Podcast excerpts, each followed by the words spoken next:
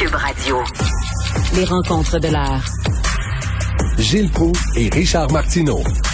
La rencontre Proux-Martineau. Gilles, je veux absolument vous entendre sur Edgar Fruitier qui s'en va en prison pour six mois. Il a 91 ans. Il a de la misère à se tenir debout sur ses deux pattes. Euh, il, tremble comme une feuille. Il a pas l'air en super santé. Euh, vous en pensez quoi, vous, de ça? Oui, tout ce qu'on peut lui souhaiter, c'est qu'il fasse ce bout de chemin-là. Euh, justement dans le couloir le plus serein, c'est le cas de dire, si je joue avec les mots, mais qu'il s'en sorte quand même en santé pour connaître une fin de vie. Ce gars-là est passé du sublime au ridicule. Euh, tout le monde aimait euh, Edgar Flutier. On savait, c'est le mythe de Sisyphe qui s'applique dans sa carrière. Sa carrière sans anicroche, qui a grimpé vers des sommets incroyables, respectables en tout cas, et hop, une mauvaise huile sous les talons au sommet de la pente, le fait glisser dans les abîmes. Fruitier, c'était connu, bon, on le savait depuis longtemps dans notre milieu, qui était homosexuel. Bon, là, il y a eu un débordement, il n'y a pas de doute, dont l'histoire remonte à l'année 1974. Tout ce que l'on peut, on peut pas le défendre, mais on peut avoir une sympathie connaissant le bonhomme qui est sans méchanceté. Moi, j'ai participé à quelques tables rondes avec lui, des débats sur ci ou cela. Et il était drôle. C'était un gars très, très, très drôle. avec l'ironie. Euh, est-ce qu'il a fait une agression euh, sexuelle sur un adolescent de 15 ans? Mais là, il y a des gens qui disent, ouais, mais là, il a 91 ans, là, puis il s'en va en prison, puis euh, il t'offre pas à run là-bas pendant six mois, quel genre de conditions va avoir? Mais en même temps, il faut qu'il paye pour les crimes qu'il a commis, là.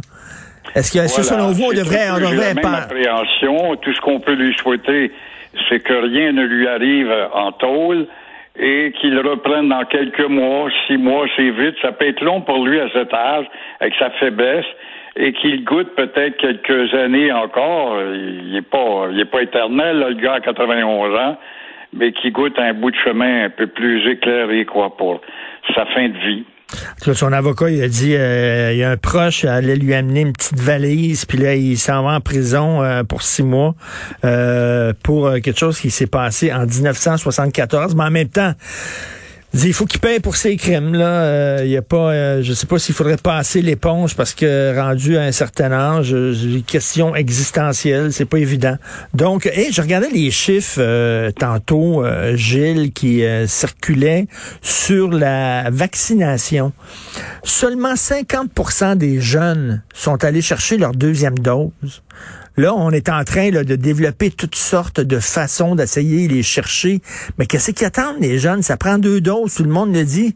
Ça fait des mois qu'on le répète. Ils sont supérieurs à toi puis moi, les jeunes. Pourquoi est-ce qu'ils t'écouteraient? Ils sont supérieurs. D'abord, ils ont la jeunesse avec eux. Ils ont des corps d'athlètes. L'avenir est devant eux. Pourquoi est-ce qu'ils perdraient leur temps avec ça? Ils ont du rock'n'roll à écouter ou des jeux quelconques, des danses à exécuter. Alors, moi, encore une fois, je suis tellement tanné, tanné, tanné, tanné parler de cette maudite histoire de COVID, puis de seringues, puis de médecins, puis de spécialistes, puis d'infirmières, quand même une infirmière qui n'était même pas vaccinée. Les exemples ne servent pas, ça rentre pas dans la tête de ce 50% de jeunes qui, euh, parce que là, toi, tu dis que 50% qui ont obéi, alors il reste l'autre 50% Là, on va aller quoi? On va aller chercher des vedettes, des, des, des, gens du milieu du rap qui vont faire des petites vidéos, qui vont s'adresser aux jeunes. Hey, le yo, faites-toi vacciner! Peut-être, peut-être, peut composez-vous une chanson méprisante pour le pouvoir, ça va vous faire rire, mais euh, suivez d'un pas à l'autre derrière, tout en dansant vers la porte de l'inoculation mais je pense pas que ça arrive. La réalité, c'est que quand on me parle de la maudite charte galvaudée encore une fois, puis il y a tellement de monde dans le maudit concert des contradictions, au-dessus de la charte, il y a l'état d'urgence. Quand on a eu les mesures de guerre, on n'écoutait pas la charte. On a rentré les innocents ben oui donc. Ah, les mesures de guerre exigent. Vous perdez vos droits en vertu de la charte d'abus. Mais là, c'est une mesure internationale qui plane sur nos têtes. On a encore des mots du gouvernement palabreux de médiocratie comme les nôtres et nous subissons la longueur du temps. Parce qu'on ne sait pas quoi faire avec les récalcitrants. Les gens qui veulent rien savoir, qui comprennent ni du cul ni de la tête, là. on dirait qu'ils nous tiennent par les gosses. Excusez, là. Mais ils nous tiennent par... Carte, petit maudit morveux ah oui, mais moi te la donner. Ma carte, moi, je suis en forme, je suis en santé. J'y vais, je vais pas chez le médecin. Il y a ça. Ils ont toujours un échappatoire. Mais on devrait leur enlever leur carte. Si tu tombes malade, mon minable, eh ben, tu vas payer pour entrer à la clinique. Ah non, mais ces gens-là, quand ils tombent malades, soudainement, là, soudainement, ils redeviennent des citoyens. Soudainement, ils se rendent compte que c'est le fun de vivre en société. C'est le fun parce que les autres vont payer pour mes soins à moi. Tu là, soudainement, là, ils se rendent compte que les autres sont intéressants. Mais moi, ce que j'en reviens pas, là, c'est qu'il y a une dame, là, il y a peut-être une dame qui a eu ses deux vaccins. Elle a été responsable, elle a été correcte, elle a écouté le gouvernement. Elle a eu ses deux vaccins. Elle attend pour se faire opérer pour une hanche. Elle souffre, ça fait énormément mal, une hanche. Elle attend. Puis là, elle a son opération. Puis on lui dit non, vous devez attendre parce qu'il y a un hostie de bozo, excusez-moi, mais il y a un maudit bozo qui était pas vacciné, qui a pogné la COVID. Puis lui, qui était irresponsable, il va passer avant vous. Oui, la priorité euh, est à l'idiot, comme, comme à peu près dans toutes les sphères de la vie, euh, dans nos sociales médiocraties. Alors, madame, attendez dans le coin, puis si vous souffrez davantage, ben, offrez ça à Jésus-Christ ou à Yahvé ou à je ne sais pas qui. Attendez, parce qu'il y a un bozo qui va passer devant vous. Euh, donc là, vous avez vu ça, là, euh, Parizeau qui songeait à annuler les résultats du référendum de 95 parce qu'on se l'était fait voler. Vous en pensez quoi? Ben ouais, on va-tu refaire l'histoire? Le déblocage des archives nous apprend que le gouvernement péquiste avait songé au lendemain du référendum volé, volé, ne l'oublions pas, d'annuler la consultation et de faire un autre référendum.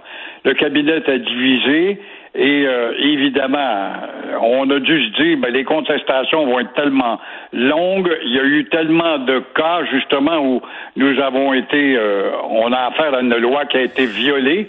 La loi fédérale a violé la loi provinciale, si on veut.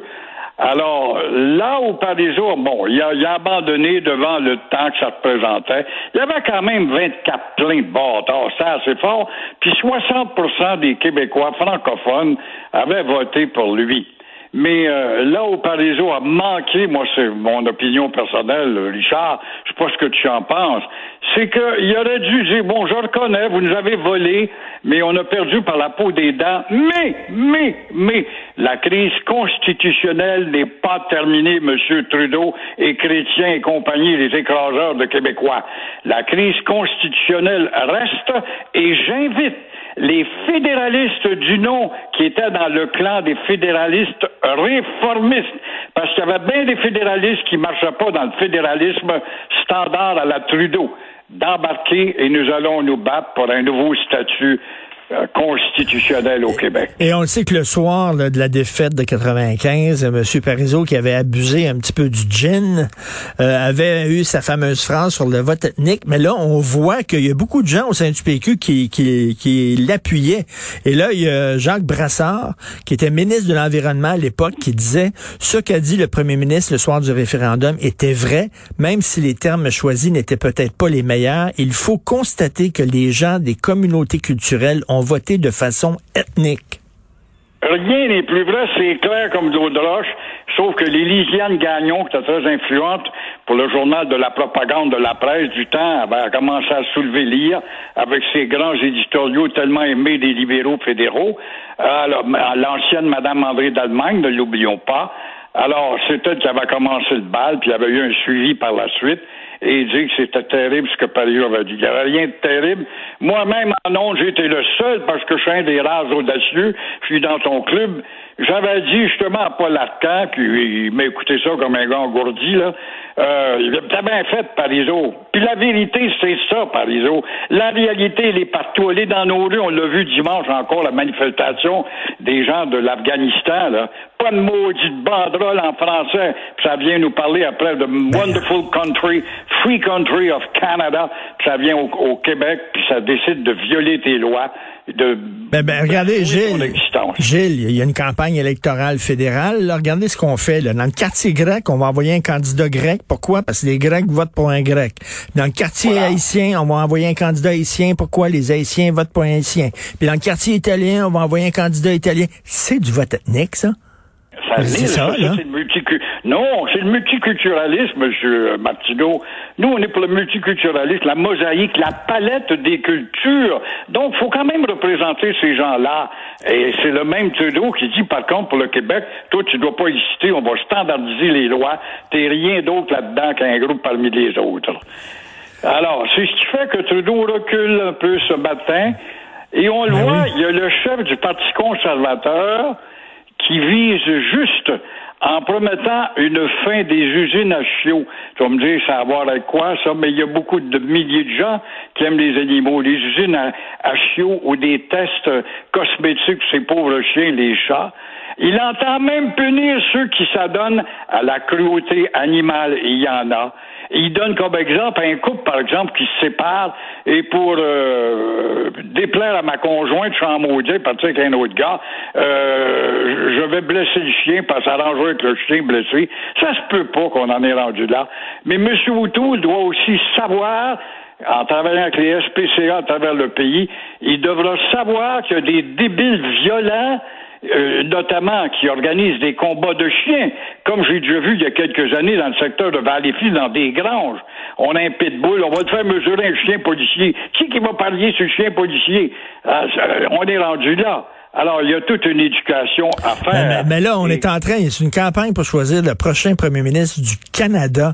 Là, on est rendu à faire des des promesses là, hyper nichées, c'est le cas de le dire, nichées, une niche. Là, là on commence à parler des usines à chiots, taboire. On peut-tu parler des grands enjeux, là, des gros enjeux qui attendent le Canada? Oui, c'est C'est- vrai, mais Gandhi n'a-t-il pas dit qu'on évalue euh, la sagesse d'une nation dans la façon dont elle traite ses animaux? C'est un équilibre dans le monde. C'est vrai que c'est euh, c'est des, des cibles très petites, Ben malgré oui. qu'il y a beaucoup d'adeptes pour la- l'amour des animaux, mais euh, on n'a toujours pas de politique nationale. Alors, chacun des politiciens s'enfarge là-dedans. Le, le bloc dit que Trudeau est trop agressif. Trudeau n'a pas de programme. Il dit n'importe quoi, puis il parle une demi-heure sans rien dire. Toujours pas de programme. Mais le bloc, Le là, parti Gilles, je- centralisateur, lui, on voit qu'il n'a pas changé. Alors, c'est une campagne d'une superficialité comme on n'en a jamais vu dans l'histoire politique. En terminant rapidement, je veux vous entendre sur le bloc. si le bloc va chercher effectivement des acquis, si, si il défend les, intérêts du Québec à Ottawa, ça veut dire que le fédéralisme marche. C'est pas contre-productif, ça. Le bloc est pas en train justement de dire, hey, on a notre place au Canada. Regardez nous autres, on, on a réussi à défendre les intérêts du Québec à Ottawa. Exactement. C'est une réalité euh, au même titre que n'importe quel autre parti. Il y en avait eu un parti dans l'Ouest euh, canadien là, qui avait, euh, je me rappelle plus de son nom, de ce chef qui, en tout cas, a influencé Stephen Harper, à tel point que Stephen Harper a transformé le Parti conservateur. Alors, c'est des réalités. Alors, la réalité de l'Ouest veut se présenter aux communes? La réalité de l'Est, notamment dans le foyer principal du Canada français, du Québec, on veut avoir d'autres choses que des silencieux du Parti libéral qui ferment leur gueule sur les problèmes dont ils veulent pas discuter. Alors, on n'a pas encore entendu Trudeau quand Legault y a demandé pas plus tard que jeudi passé euh, l'argent pour l'intégration des immigrants. On, on veut l'argent. On veut les administrer nous-mêmes. On veut intégrer. T'intègres pas, là, tu t'arranges pour nommer des candidats de toutes les sauces culturelles et politiques et religieuses dans tes comtés à toi pour nous faire parler de la diversité avec des candidats et des candidates qui n'ont pas plus la préoccupation d'épanouissement du français. Je lisais le petit journal de l'île des Sœurs. Je viens de mettre le nez, le nez dedans ce matin. on vient de nous le distribuer. Ah, les candidats ethniques euh, aimeraient peut-être réviser euh, la loi du bilin- la loi du français à Montréal. Montréal devrait should be a bilingual city. Tu Ah. vois, c'est tous des candidats d'autres cultures qui viennent se mettre son. Par trois semaines qu'ils sont arrivés au pays, ils viennent te dire comment ça devrait marcher. Merci, Gilles. À demain. Au revoir.